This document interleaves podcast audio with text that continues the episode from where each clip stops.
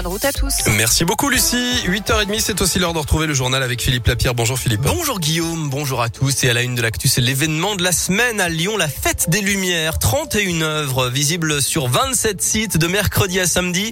Une éclaircie dans le paysage des professionnels de l'hôtellerie et de la restauration à Lyon. Bien sûr, quelques dîners de gala ont dû être annulés. Mais les hôtels se remplissent normalement pour ces quatre soirées. Une bonne nouvelle. Alors que dans l'ensemble, à l'approche des fêtes de fin d'année, les traiteurs notamment subissent une baisse de 70% de leur chiffre d'affaires. Le gouvernement en effet a donné la consigne d'éviter les pots de Noël en entreprise.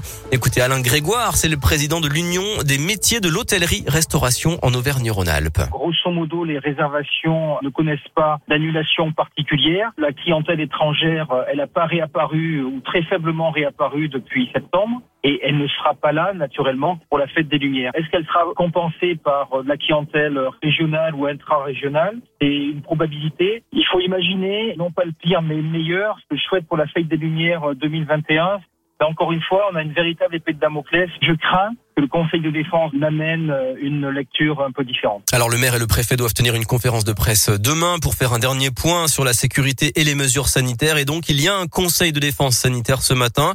Le Premier ministre Jean Castex devrait s'exprimer à la sortie et peut-être euh, donner un calendrier précis pour la vaccination des 5-11 ans contre le Covid.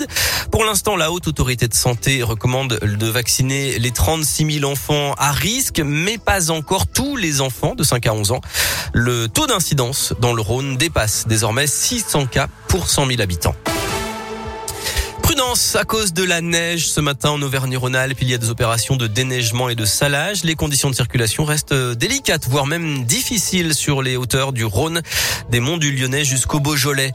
Un homme s'est jeté dans le Rhône hier soir depuis le pont de l'âtre de Tassigny entre Saint-Romain-en-Galles et Vienne. Les pompiers sont rapidement intervenus pour le sauver en état d'hypothermie. Ses jours ne sont pas en danger selon le Dauphiné libéré.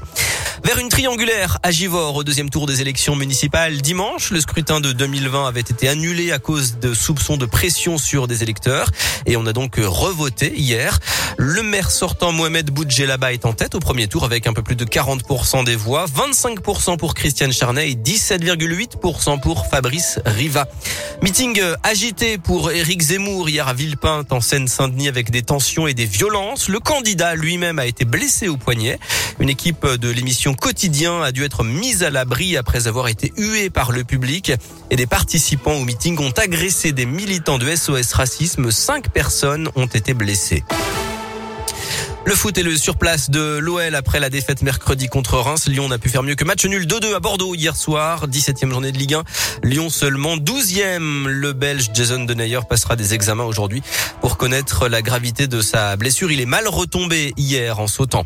La défaite de trop pour Claude Puel, l'entraîneur de Saint-Etienne, a été euh, écarté après la déroute 5 à 0 hier à domicile contre Rennes.